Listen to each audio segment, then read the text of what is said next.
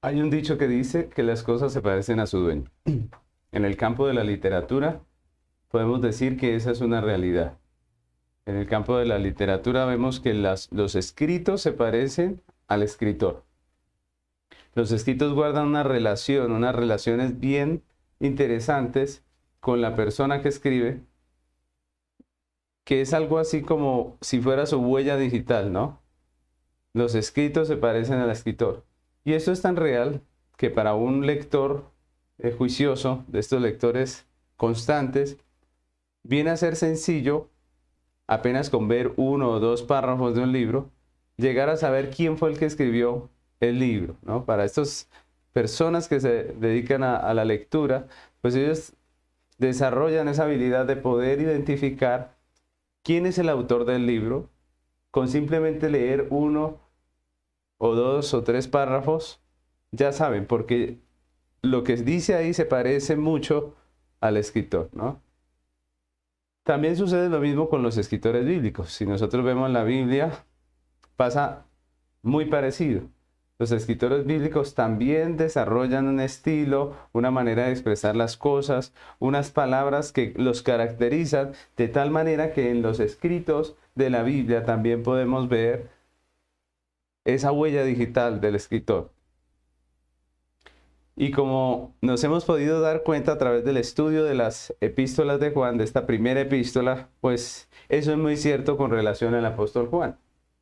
El apóstol Juan tiene su estilo, el apóstol Juan tiene sus palabras específicas, el apóstol Juan tiene sus énfasis, de tal manera que no solamente en la, en la epístola, sino también en los evangelios y en Apocalipsis, pues nosotros podemos notar que esos escritos son del apóstol Juan, ¿no? Y uno de los énfasis recurrentes del apóstol Juan en sus escritos, no, eh, no hablemos solamente de las cartas, sino en todos los escritos del Nuevo Testamento, es el tema de la permanencia. Una y otra vez vemos que el apóstol Pablo toma ese, ese tema de la permanencia como una característica de, aquel que ha tenido verdadera fe. Prácticamente Juan nos dice en sus escritos siempre, nos dice que el que es, permanece, ¿no? El que verdaderamente ha creído, permanece. Y es algo constante eh, en la literatura del apóstol Juan. La pregunta es, ¿a qué se refiere el apóstol Juan cuando habla de pertenencia? Cuando habla de permanecer.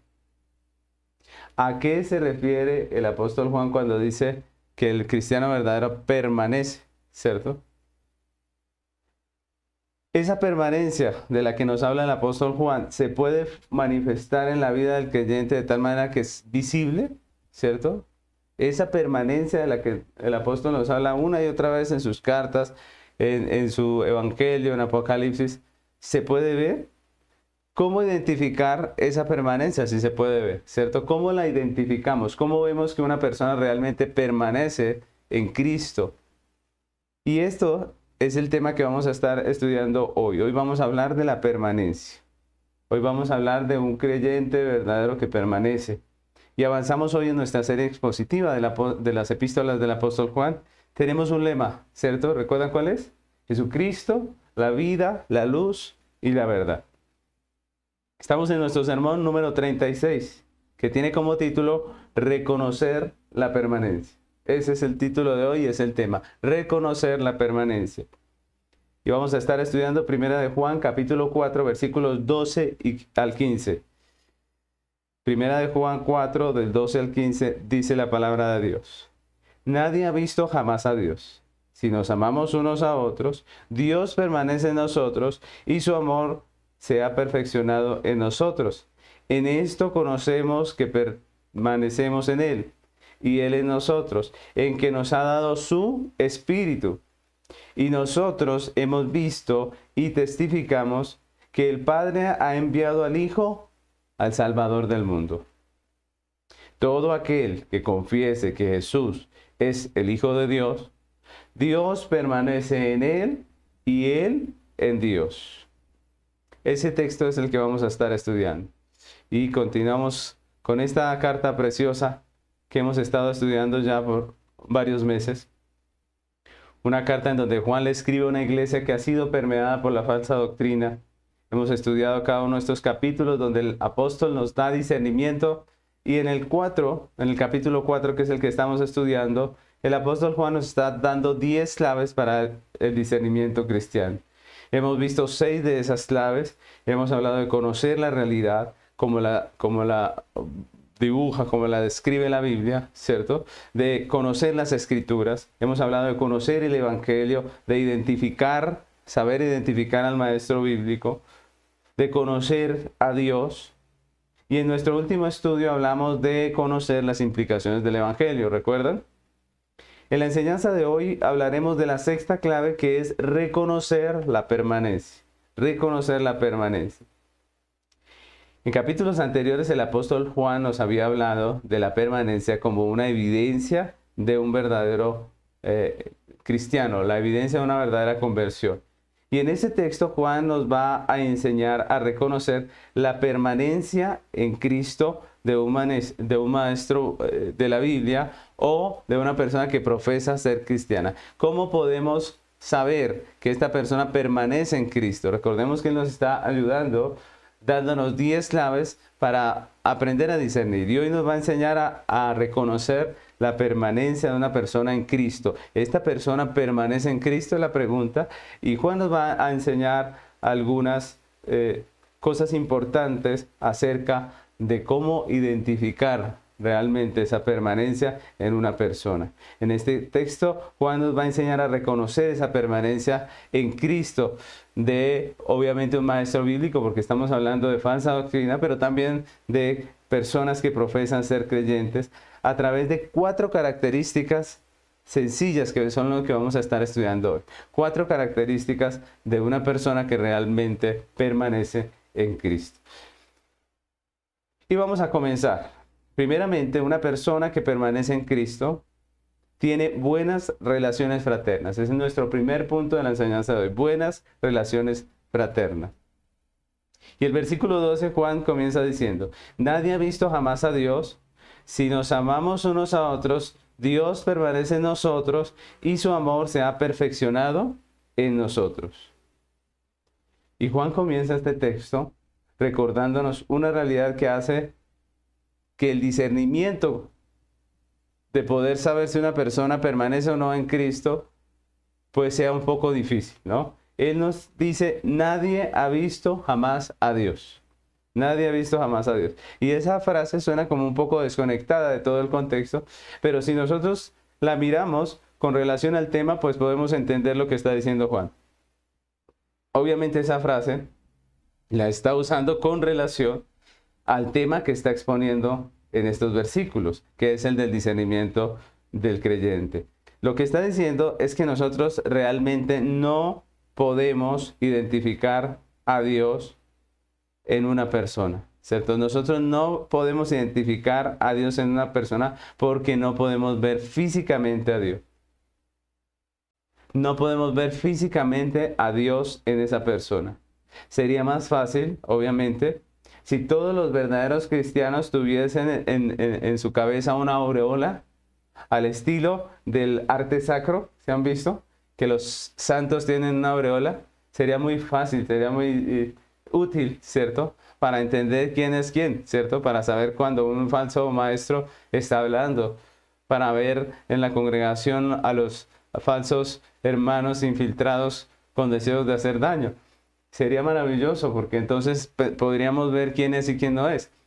Pues Juan nos está diciendo que eso no es así, que no podemos nosotros ver a Dios en la persona que profesa ser creyente. No podemos ver a Dios en la persona que es un maestro de la Biblia.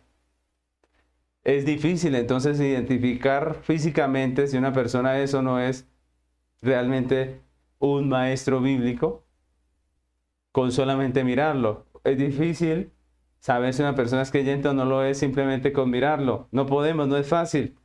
Pero el apóstol nos dice que aunque esto no es así, aunque no podemos ver físicamente a Dios y tampoco identificarlo fácilmente en las personas que profesan fe, hay una solución para eso y es lo que Juan nos está diciendo. Él dice que hay una característica en las personas regeneradas. Hay unas características, ¿no? Pero aquí en este versículo nos dice, hay una característica en esa persona regenerada que hace posible identificar su verdadera conversión. Es cierto que no tienen una aureola, pero es cierto también que sí hay características por las cuales se puede identificar la permanencia de una persona en Cristo. Esa característica es la práctica continua de las relaciones fraternas basadas en el verdadero amor. Esa es la primera que vemos aquí, lo primero que nos habla Juan allí en el texto, que la característica práctica de un verdadero creyente es que tiene unas relaciones fraternas basadas en el verdadero amor, en el amor bíblico. Solo aquel que permanece amando a su hermano a pesar de las circunstancias difíciles provocadas por el pecado que todavía mora en nosotros, pues es un verdadero cristiano, puede decir con verdad que es un verdadero creyente. Todos sabemos que todos los hombres somos pecadores, que cuando Dios nos salva, nos redime, nos regenera, somos nuevas criaturas, pero aún así somos pecadores. Y que entre nosotros como iglesia, pues se presentan problemas precisamente porque lo somos, porque somos pecadores. Y así es muy fácil ofenderse con el hermano, así es muy fácil no querer ver al hermano, y así es muy fácil distanciarse. Pero la Biblia nos llama a reconciliarnos. Y lo que dice este texto es que la persona, el creyente, manifiesta verdadero eh, eh, salvación cuando en su vida práctica tiene relaciones de amor fraternal, conforme a lo que está escrito en la, Biblia. Y en ese sentido podemos decir que las relaciones fraternas basadas en el amor verdadero nos permiten ver que Cristo permanece en una persona y la persona permanece en Cristo. La pregunta es ¿por qué? ¿Por qué ese amor fraternal es un indicador de verdadera permanencia? Porque como ya hemos visto, el amor fraternal en el hombre pecador manifiesta la obra de Dios porque el hombre no tiene amor. El hombre pecador no manifiesta verdadero amor. Si realmente lo manifiesta es porque es un redimido, es una persona salva. Si una persona verdaderamente permanece en Cristo, la práctica de su amor será real. El amor fraternal estará continuamente presente en su corazón, en su vida.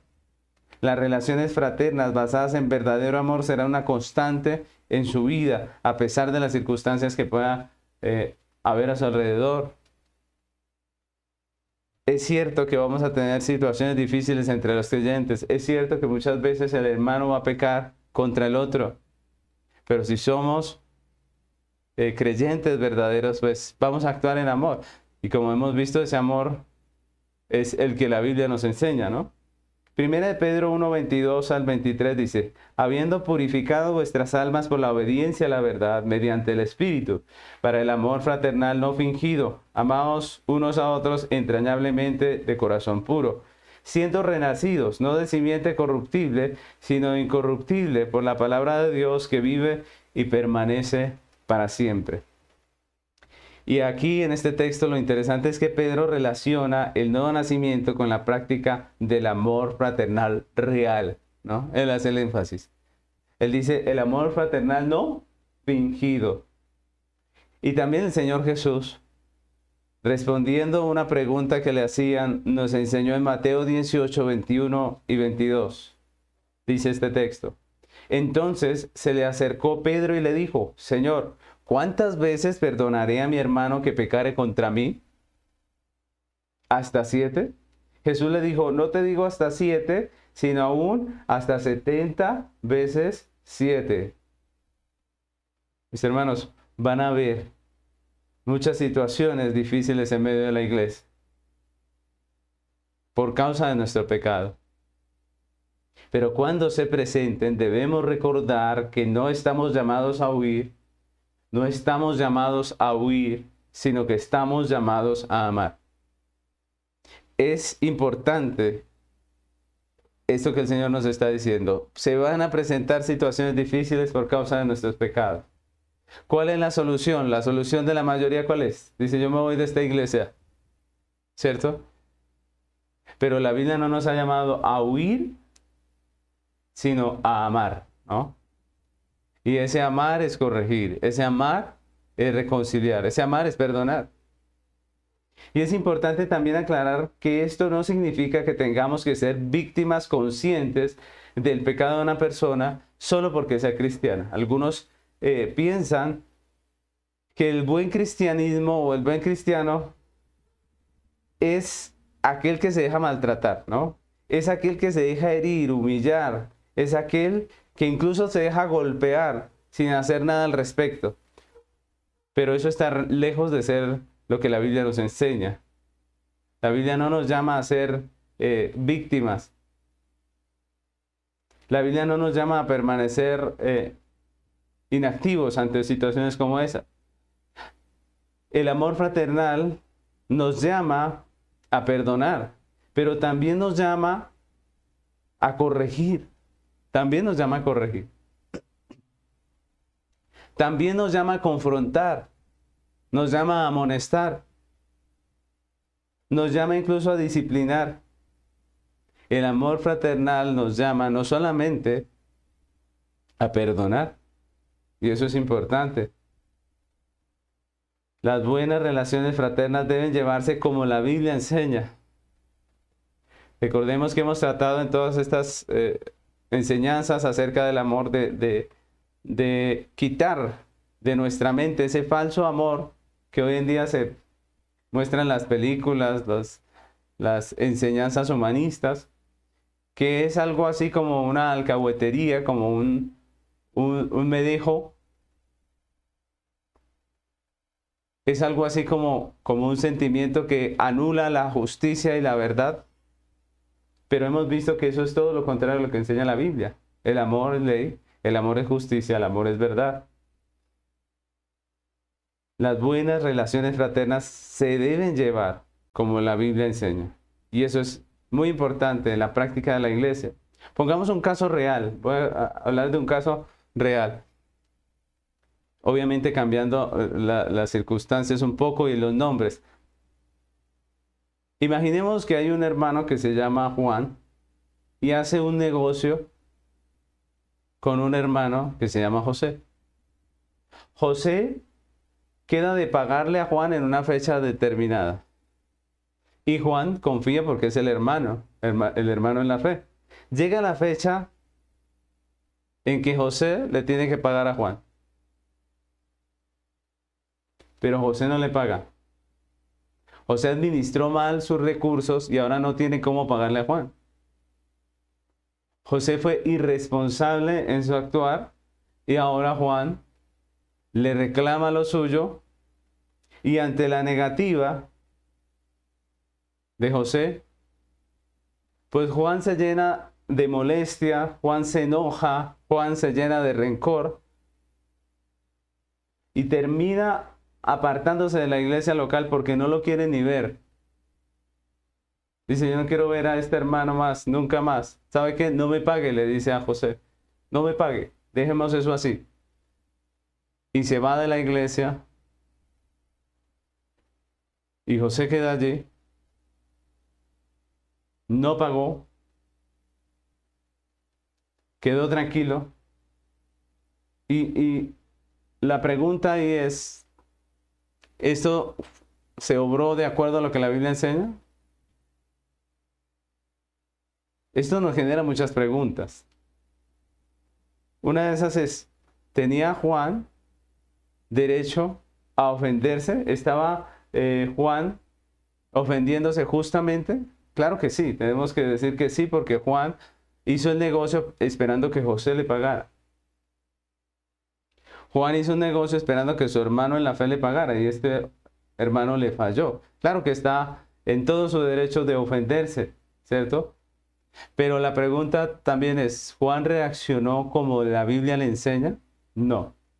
No porque si vemos la reacción de Juan, dañó, obstaculizó todo el proceso que la Biblia enseña. Por ejemplo, en la Biblia nos habla que hay que confrontar las situaciones. Juan en vez de confrontarlas prefirió huir. La Biblia nos enseña que debemos ser misericordiosos. El hermano José no pudo pagar. Sí, por irresponsable. Pero debió haberle ofrecido la oportunidad de pagar de alguna manera. Juan lo que hizo fue decir, ya no me pague. Y eso suena muy noble, pero la realidad es que Juan cuando actuó así, lo hizo por ira, no por favor, no por amor. Lo hizo airado, lo hizo lleno de rencor. Eso no es una buena obra. Además que José está siendo irresponsable y, y si no paga, finalmente pues no va a aprender la lección. ¿Qué debió haber hecho Juan? Juan debió haber, haberse eh, obviamente disgustado por la situación, porque alguien que espera el fruto de su trabajo, pues se disgusta si no llega, eso es obvio. Pero debió haber perdonado a José, pero no a la deuda. La deuda debió haberla cobrado. Y debió haberla cobrado por cuotas, obviamente, para que José pudiese pagarla. Para que él fuese pagando de a poco. Pero no debió haber perdonado la deuda porque de esa manera José nunca va a aprender. Miren este caso porque este es un caso real. Esto realmente ocurre en las iglesias. ¿Cuánta gente no se ha ido disgustada de una congregación simplemente porque hizo un negocio con un hermano y el hermano no le pagó? Pero la pregunta es, ¿solucionó algo esta persona al haberse ausentado de la iglesia local? ¿Perdió la comunión con los hermanos? ¿Perdió los privilegios que ya tenía dentro de la congregación? ¿Se fue de una manera necia? ¿Cierto? Y todo esto porque la gente no actúa de acuerdo a lo que la Biblia dice, no, no, no, actúa de acuerdo al amor fraternal. Entonces la Biblia nos enseña cómo manifestar el amor fraternal. Miren que el amor fraternal no es simplemente decir, ya no me pagues. No. El amor fraternal muchas veces es enseñar. ¿Y saben qué debió haber hecho también Juan? Juan nunca más en su vida debió haber hecho un negocio con José hasta que no vea que realmente se ha vuelto una persona responsable. Porque la Biblia nos llama a perdonar, pero no nos llama a ser víctimas una y otra vez de la misma persona.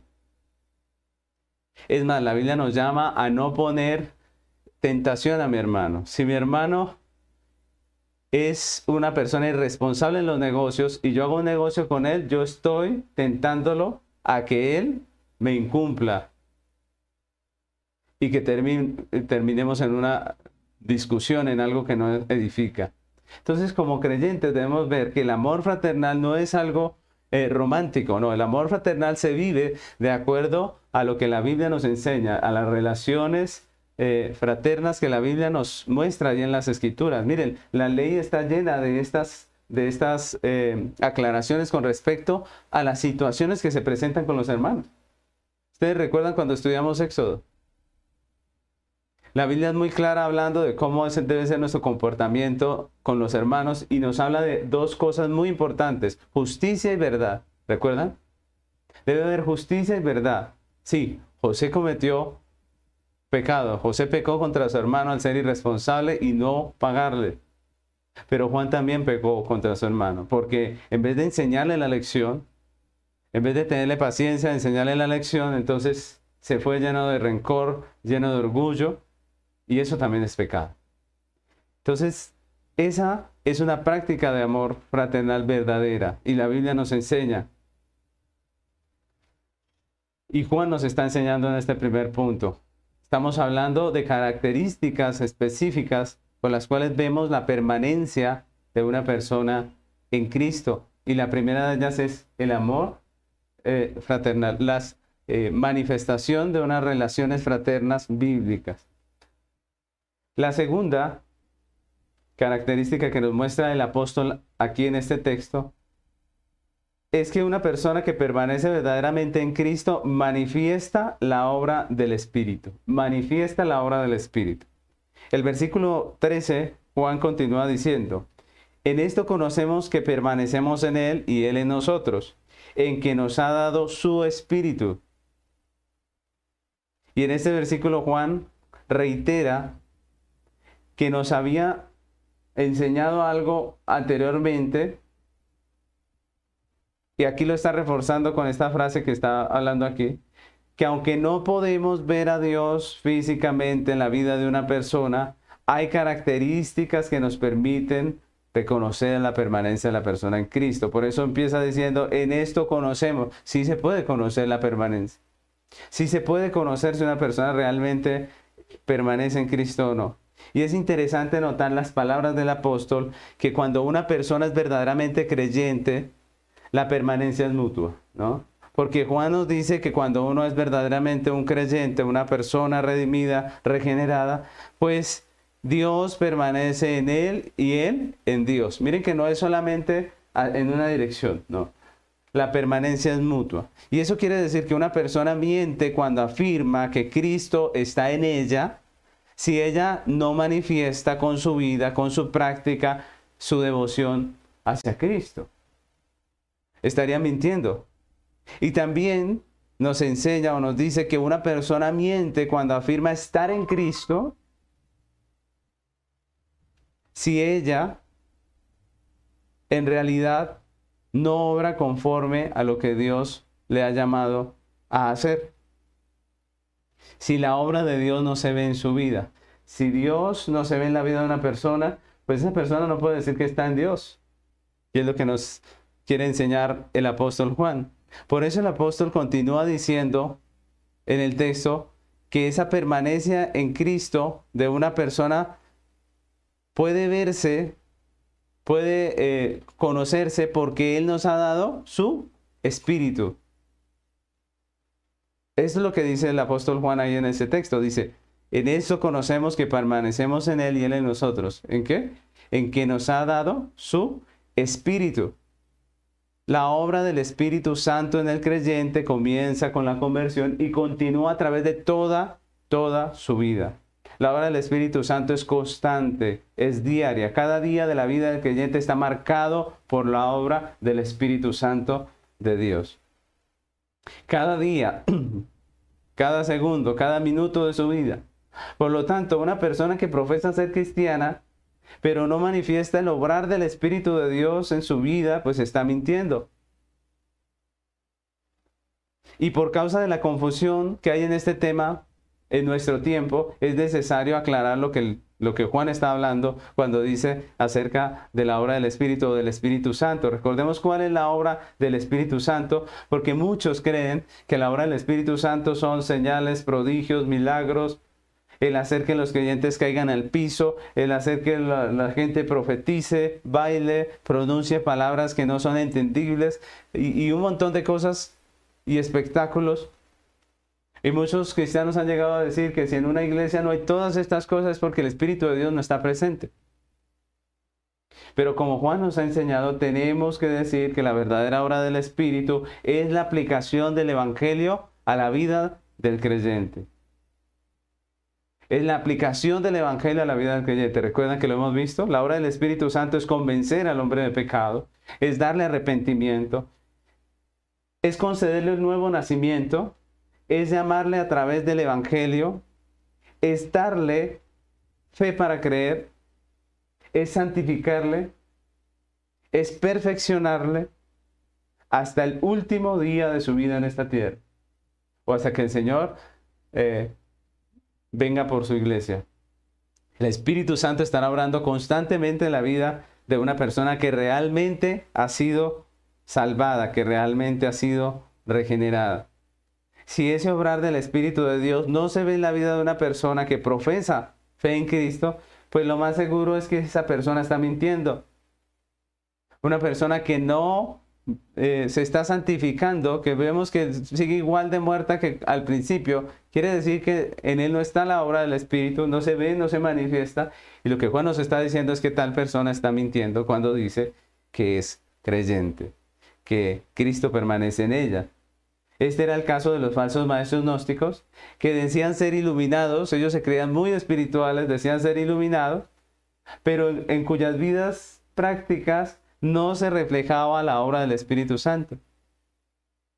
Y es el caso de muchas sectas de hoy en día que hablan del Espíritu Santo, que alardean del poder del Espíritu Santo, que hacen grandes espectáculos en el nombre del Espíritu Santo, pero cuyas vidas y obras se ve que el Espíritu Santo no está allí, ¿no? En esas vidas no se manifiesta el verdadero nuevo nacimiento. Más bien en muchas de esas personas lo único que se puede ver es un corazón codicioso, ávido de lucro a través del engaño y que lo único que hacen es frecuentemente enredar a la gente para lograr sus objetivos financieros. Es desafortunado, pero eso es una realidad hoy en día. Lo que Juan está eh, denunciando de los falsos maestros, pues lo vemos hoy en día en los falsos maestros que tenemos hoy. Y por eso Juan nos está enseñando a identificar la permanencia en Cristo en una persona. Y en este segundo punto nos está diciendo que una persona que verdaderamente permanece en Cristo en esa persona se manifiesta el obrar del Espíritu Santo. Se ve la obra del Espíritu Santo. El Espíritu Santo todos los días nos redarguye, todos los días nos perfecciona, todos los días nos hace sentir mal con nuestro pecado, nos renueva. Su palabra a través de la lectura bíblica todos los días nos está confrontando. El Espíritu Santo está orando, redarguyendo nuestro corazón, dándonos arrepentimiento, ayudándonos a arreglar las cosas que estamos haciendo mal renovando cada día nuestras relaciones fraternas, el Espíritu Santo está obrando constantemente en la vida de una persona que realmente le pertenece a Cristo. Lo tercero que nos muestra el apóstol en este texto es que una persona que verdaderamente permanece en Cristo tiene una vida con Dios. Tiene una vida con Dios. Miren cómo estos puntos hablan de la práctica, de lo diario. Miren que no, está hablando solo de teología. Están hablando de la, de la vida de una persona. El tercer punto es que esta persona tiene una vida con Dios. Y el versículo 14 nos dice, y nosotros hemos visto y testificamos que el Padre ha enviado al Hijo, al Salvador del mundo. Ese texto es precioso, ¿no? Y nosotros hemos visto y testificamos que el Padre ha enviado al Hijo, al Salvador del mundo. Y ahora Juan se pone a él mismo, junto con los demás apóstoles y maestros bíblicos, como ejemplo para hablarnos de otra característica importante de la persona que permanece en Cristo. Juan dice que ellos vieron, que ellos percibieron, que ellos presenciaron, que ellos participaron de lo que están hablando. ¿no? Ellos no están hablando simplemente de algo que les dijeron, sino que ellos lo palparon, lo, lo, vivieron. Y de lo que nos está hablando aquí es de su experiencia real de vida con Dios. Desde el comienzo, esta característica ha sido importante para Juan desde el comienzo de la carta. ¿Ustedes recuerdan primera de Juan 1.1 cómo empieza? Así empezó el apóstol Juan. Miren lo que dice este texto. Dice, lo que era desde el principio, lo que hemos oído, lo que hemos visto con nuestros ojos, lo que hemos contemplado y palparon nuestras manos tocante al verbo de vida. Miren cómo eh, Juan va a encabezar esta carta, a abrir esta carta hablando de su experiencia vívida con Dios. A ellos no les contaron nada de esto sino que ellos lo vivieron, lo contemplaron y participaron. Y la salvación en Cristo de la que habla el Evangelio no es solamente una teoría o una doctrina para aprender. La salvación es una obra de la soberana gracia de Dios que se experimenta de manera práctica y transforma toda la vida del hombre produciendo un fruto real que se puede ver, que puede ser apreciado. Miren que esto no es simplemente decir yo soy cristiano, no. Es que si lo, si lo somos realmente, pues entonces tiene que haber vida, tiene que haber una vida con Dios, tiene que haber una relación vívida con Dios. Y no solamente un montón de teología. Si alguien realmente permanece en Cristo, eso quiere decir que no solamente experimentó la conversión, sino que ahora disfruta de ella en su vida práctica disfruta de esa conversión, disfruta de una vida con Dios. La historia de su vida tiene un antes y un después de Cristo. Y como dice Juan, no solo experimentó la obra del Salvador, sino que vive en ella y puede testificarlo con sus palabras, con sus acciones, con lo que vive diariamente. Así que es totalmente absurdo cuando una persona que no teme a Dios, que no tiene ninguna relación con Dios, que no se congrega, que no ama al hermano, que no vive para Dios, sencillamente dice que es cristiana. Es absurdo. La conversión es algo trascendente para la vida de cualquier persona, no porque tenga que ser dramática, no todas las conversiones de las personas son dramáticas. Hay algunas que sí son, eh, tienen una historia tremenda, ¿no? Y en la Biblia podemos ver historias tremendas de conversión. Pero hay, personas que tienen una conversión muy sencilla, pero lo que sí podemos decir es que toda persona creyente que ha sido redimida tiene un antes y un después.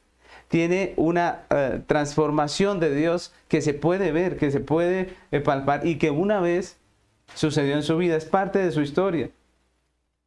La conversión es, un, es muy trascendente para la vida del hombre como para pasar desapercibida.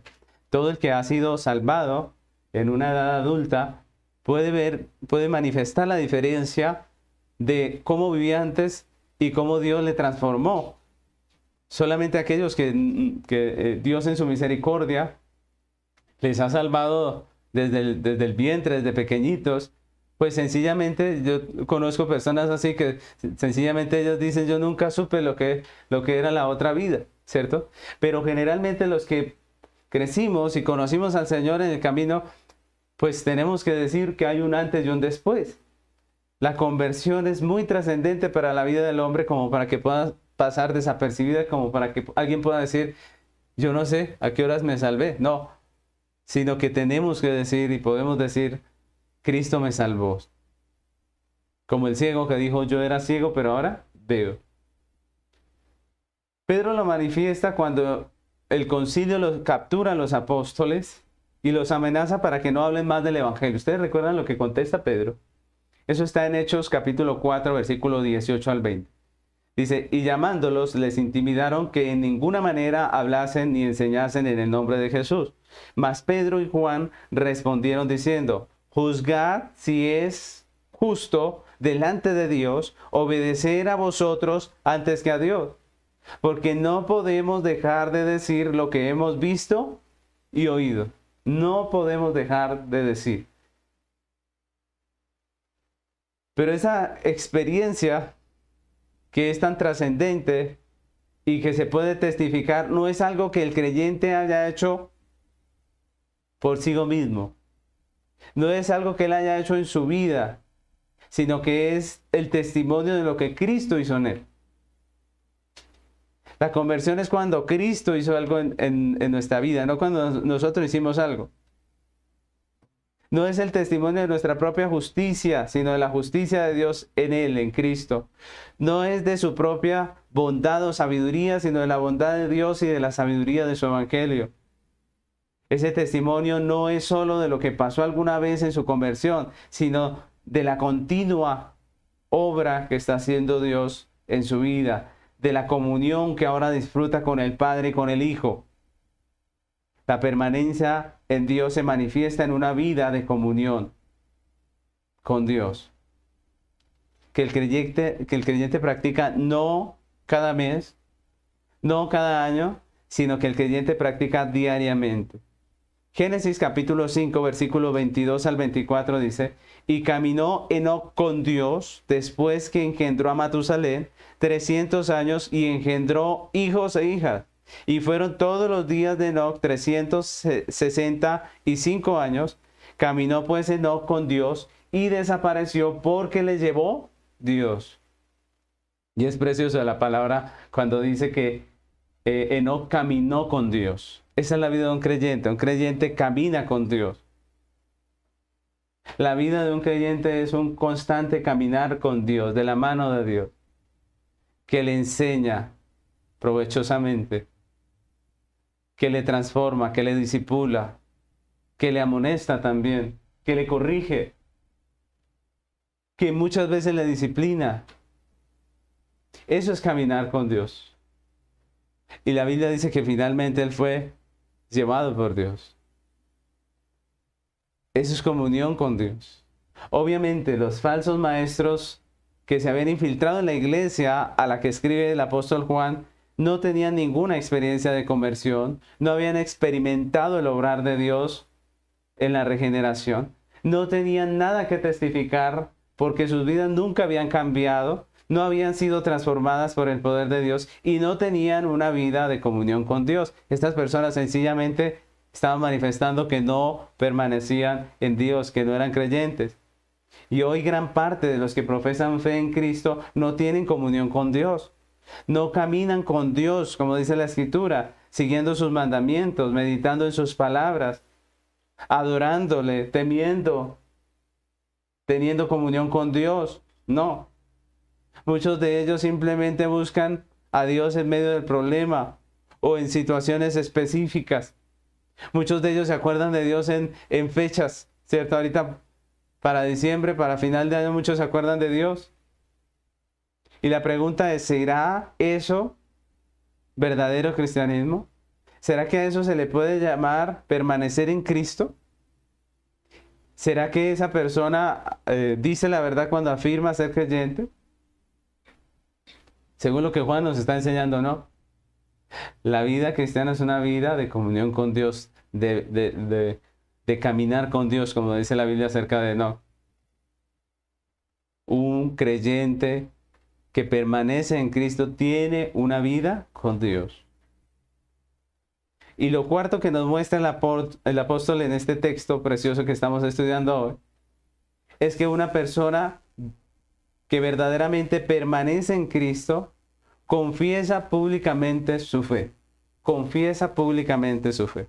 Dice en el versículo 15, todo aquel que confiese que Jesús es hijo de Dios, Dios permanece en él y él en Dios.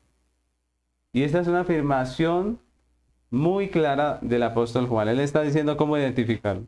Dice, todo aquel que confiese que Jesús es hijo de Dios, Dios permanece en él y él en Dios. Aquí Juan finaliza hablándonos de la confesión pública de fe de un creyente, la confesión pública de fe de un creyente. Pero debemos recordar que el apóstol escribe no a una, a una sola persona, sino a una iglesia. Por tanto, cuando el apóstol habla aquí de una confesión pública de fe, a lo que está haciendo referencia no es a que una persona dice a sus conocidos que es creyente. Esa no es la confesión pública de fe de la que está hablando el apóstol. Juan se refiere con estas palabras a la confesión que hace el creyente delante de testigos en una congregación local. Recordemos que estamos en medio del contexto de una congregación local donde está ocurriendo algo que es el tema de la carta, ¿cierto? Entonces Juan cuando habla de la confesión de un creyente lo está haciendo en el ámbito de la iglesia local, ante los testigos, la confesión pública de fe que hace una persona cuando es bautizada, cuando es añadida oficialmente a la iglesia local y que continúa manifestando en su vida práctica y en su constancia y servicio a la obra de Dios. Una persona hace pública su fe dentro del ámbito de la iglesia local y la hace evidente dentro de la iglesia local con su servicio, con su asistencia, con su compromiso. Miren lo que dice Hechos capítulo 2, versículo 41 al 47. Dice, así que los que recibieron su palabra fueron bautizados y se añadieron aquel día como tres mil personas y perseveraban en la doctrina de los apóstoles, en la comunión unos con otros, en el partimiento del pan y en las oraciones. Eso es hasta el 42. Ahora miren lo que dice el 46 y 47. Dice, y perseverando unánimes cada día en el templo y partiendo el pan en las casas, comían juntos con alegría y sencillez de corazón, alabando a Dios y teniendo favor con todo el pueblo. Y el Señor añadía cada día a la iglesia los que habían de ser salvos. Notemos, mis hermanos, que los que creían en Dios lo hacían público. ¿Dónde? En la congregación y no vivían su cristianismo de forma aislada. Miren que hoy en día hay muchos que creen que pueden tener un cristianismo como el llanero solitario. Dicen, yo soy cristiano, pero yo no me congrego en ningún lado, yo leo la Biblia o yo veo una, una, prédica por internet, ¿cierto? Pero notemos que la vida cristiana, según lo que nos está manifestando aquí el apóstol, pues se vive dentro de la comunidad de la fe, se manifiesta dentro de una comunidad de fe hacemos pública nuestra fe dentro de una comunidad cristiana. No se puede vivir un cristianismo de forma aislada, sino que vivimos unánimes o manifestamos unánimes nuestra fe. Y es lo que la Biblia nos enseña. En el texto que acabamos de leer se describe la salvación de los creyentes como como el acto por el cual Dios añadía a su iglesia en los que habían de ser salvos. El Señor añadía a su iglesia a los que habían de ser salvos. Esto habla de, pasar a ser miembro de la congregación. Cuando Dios añade una persona a la iglesia, pasa a ser un miembro. Y vemos que esa membresía, ese recibimiento de las personas en la fe tenía un condicionamiento o tenía una orden específica dada por el apóstol cuando eh, enseñó, cuando le preguntaron, ¿qué debemos hacer? Él dijo, arrepentidos y bautícese cada uno, ¿cierto? Arrepiéntanse, no dijo simplemente arrepiéntanse y crean, no, dice bautícese. Y para ser bautizados hay que hacerlo en el contexto de una congregación. Ellos lo hicieron, se bautizaron, se añadieron, dice la Biblia, ¿cierto? Y esto nos habla de membresía. El verdadero creyente confiesa su fe como miembro de una congregación. La confesión pública y constante de fe por parte de una persona en el contexto de una iglesia local manifiesta que Dios permanece en el profesante, que Dios le está santificando, que Dios está obrando en él a través de los instrumentos que Dios mismo escogió para esa, para esa labor. Recordemos que Dios no obra eh, sin, sin los oficiales que él ha nombrado. Es decir, esto de decir que yo no me congrego pero leo la Biblia en mi casa, eso es ir en contra de lo que la Biblia dice, ¿cierto? Porque sí, yo puedo leer en mi casa y puedo ser edificado, pero la Biblia dice que Dios puso pastores, dice que debemos estar sujetos, ¿cierto? Y que debemos estar añadidos a una iglesia a través de la cual eh, seamos disciplinados, seamos enseñados, seamos discipulados. Y es lo que la Biblia enseña. La confesión pública de fe dentro del ámbito de una iglesia local manifiesta que una persona es de Dios y está, permanece en Cristo. Y si Dios permanece en esa persona, entonces podemos asegurar, como dice Juan, que esa persona permanece en Dios, que es un verdadero creyente, una persona que afirma ser creyente, pero no manifiesta una confesión pública y constante de su fe dentro del contexto de una iglesia local, pues no está manifestando con verdad la, confesión que está haciendo. Una persona que manifiesta ser creyente, pero no tiene un pastor, no es miembro de ninguna congregación, no es discipulado por nadie, nadie le enseña, nadie le corrige, nadie le disciplina, no sirve en ninguna iglesia, en ninguna congregación, no, pone sus dones al servicio de Dios, sus talentos al servicio del Señor.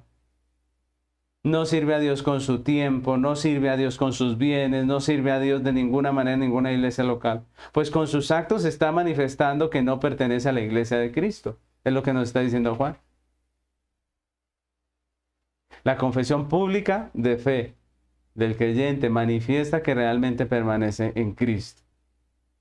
¿Cómo sabemos si una persona es creyente? Pues esa persona ama al Señor, como hemos estado viendo, y lo manifiesta de una manera real, vivida, en compañía de la congregación de los elegidos de Dios. Se goza con los hermanos, se goza con la palabra, es edificado, es confrontado, también es disciplinado, es enseñado, amonestado. Juan nos está mostrando que es una, una contradicción decir que uno puede ser cristiano no practicante. ¿Cierto? ¿Se han escuchado esa expresión? Yo soy cristiano no practicante. ¿Qué quiere decir? Quiere decir nada, porque la Biblia y Juan nos está diciendo aquí que no hay tal cosa. Si somos cristianos, lo manifestamos integralmente con nuestra vida, nuestro tiempo, nuestra liturgia, nuestro servicio, con todo lo que son con todo lo que son. Y con esto, yo quiero hacer un llamado a los que asisten a iglesias locales y no se comprometen. Ser de personas que asisten y como, como les decía hace un rato, dicen, yo soy eh, eh, cristiano, pero de lejos, ¿cierto? No practicante. Hago un llamado a los que dicen ser cristianos, pero no, van, no se congregan en ningún lado. Prefieren escuchar un culto por internet. Eso no es lo que la Biblia nos enseña. ¿Cómo vamos a practicar el amor fraternal de esa manera? ¿Cómo seremos amonestados, corregidos si no tenemos un pastor, una persona que conozca nuestra vida? Que nos conozca.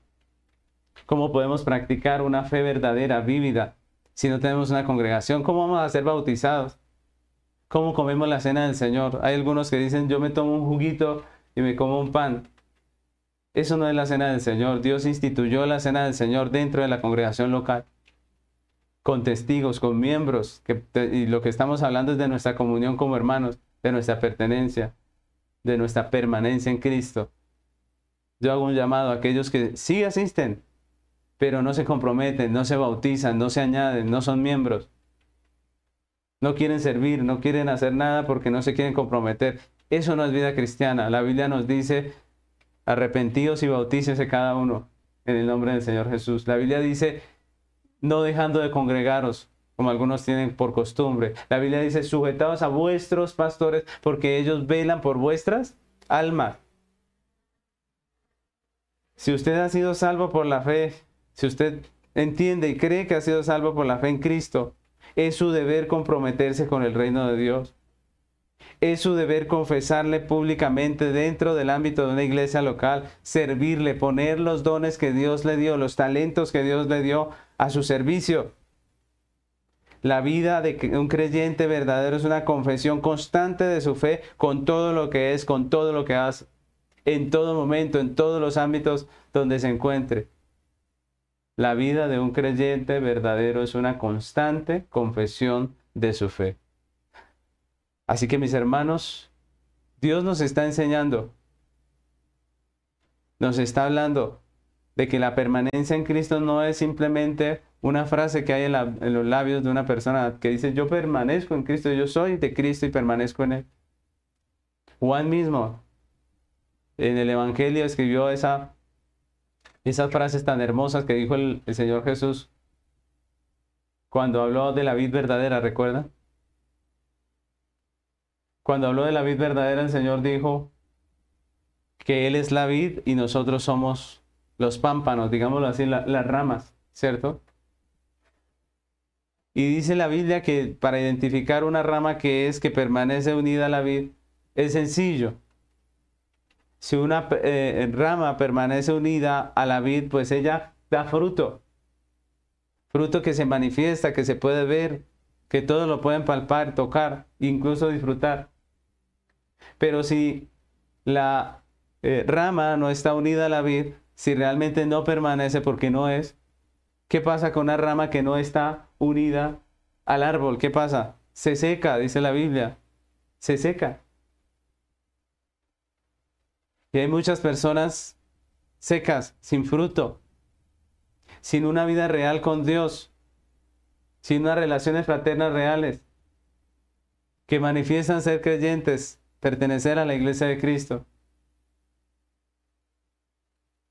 Pero como en el caso de la rama, su vida está seca, su vida carece de fruto. No es una relación real vívida. Si una rama pudiese hablar y allí en medio de su sequedad dijese que pertenece a la vida y que hace parte de ella, pues sería ridículo, ¿no? Porque su condición manifiesta todo lo contrario. Pues mismo decimos que hoy en día hay muchas personas manifestando algo que es totalmente contrario a la realidad. La pregunta es, ¿estamos nosotros permaneciendo realmente en Cristo? ¿Somos parte verdaderamente de la iglesia del Señor? ¿Permanecemos unidos a la vida verdadera o es simplemente una confesión verbal? ¿Realmente somos cristianos o somos admiradores de la teología? Admiradores de la, de la eh, doctrina bíblica. Miren que hay muchos que saben mucha teología, pero incluso ellos no tienen a Cristo. Muchos que saben mucha doctrina, pero en su vida no manifiestan una vida real. Y la Biblia nos está llamando hoy a examinar nuestro corazón primeramente. Y yo quisiera concluir esta enseñanza resumiendo lo que el Señor nos ha enseñado, lo que nos ha hoy compartido a través de este texto. Juan en estos sencillos versículos nos ha enseñado a reconocer la permanencia en Cristo de un maestro, de una persona que profesa ser creyente, a través de cuatro características. Primeramente, una persona que permanece en Cristo, dijimos que tiene buenas relaciones fraternas conforme a lo que Dios enseña en la Biblia. Conforme a lo que Dios enseña en la Biblia. Ojo, ya vimos, es conforme a lo que Dios dice en la Biblia. Segundo, manifiesta la obra del Espíritu Santo en su vida diaria. Manifiesta la obra de santificación que Dios está haciendo en ella. Manifiesta la obra de santificación que está haciendo en su corazón, en su carácter. Manifiesta los frutos del Espíritu, que son amor, gozo, paz, paciencia, benignidad, bondad, fe, mansedumbre, templanza. Y tercero, tiene una vida con Dios, tiene una vida con Dios, tiene una vida con Dios. Es una práctica, es una realidad. No solo ha experimentado la salvación de Dios en la conversión, sino que constantemente la experimenta en su comunión con el Señor. Como dice el libro de Génesis, no caminó con Dios. Y podemos decir del creyente verdadero que camina con Dios. Y por último, confiesa constante y públicamente su fe en el contexto de una iglesia local a la que pertenece.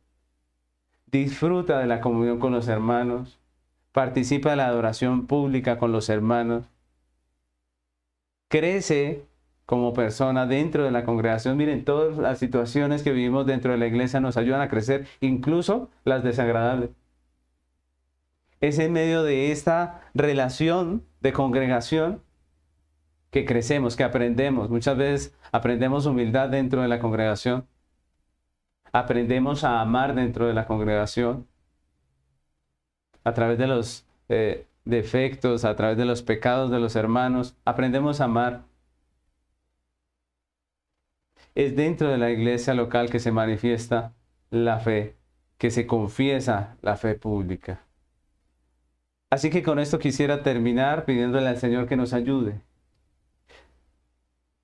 Quisiera terminar este tiempo pidiéndole al Señor que nos limpie nuestro corazón, que nos ayude a crecer cada día, que podamos nosotros cada día manifestar esa permanencia de Dios a través de estas cuatro características. Estamos llamados a amar, estamos llamados a crecer cada día en el Señor. Estamos llamados a confesar nuestra fe como hermanos. Estamos llamados, cada uno de nosotros, a tener una fe real, vivida. Así que yo les invito, mis hermanos, a que oremos al Señor. Le demos gracias por esa salvación gratuita en Cristo Jesús y le pidamos al Señor que nos ayude. Oremos. Señor Jesús, queremos hoy agradecer tu misericordia que nos has traído y que nos has participado de tu bendita palabra. Señor, gracias, que a través de este texto hemos podido ver cuatro características de una persona que permanece en Cristo. Padre, este no es un llamado a juzgar la vida de otras personas. Es un llamado primeramente a, mirar nuestra realidad, a mirar nuestras situaciones. Señor, ayúdanos a arrepentirnos de nuestro pecado.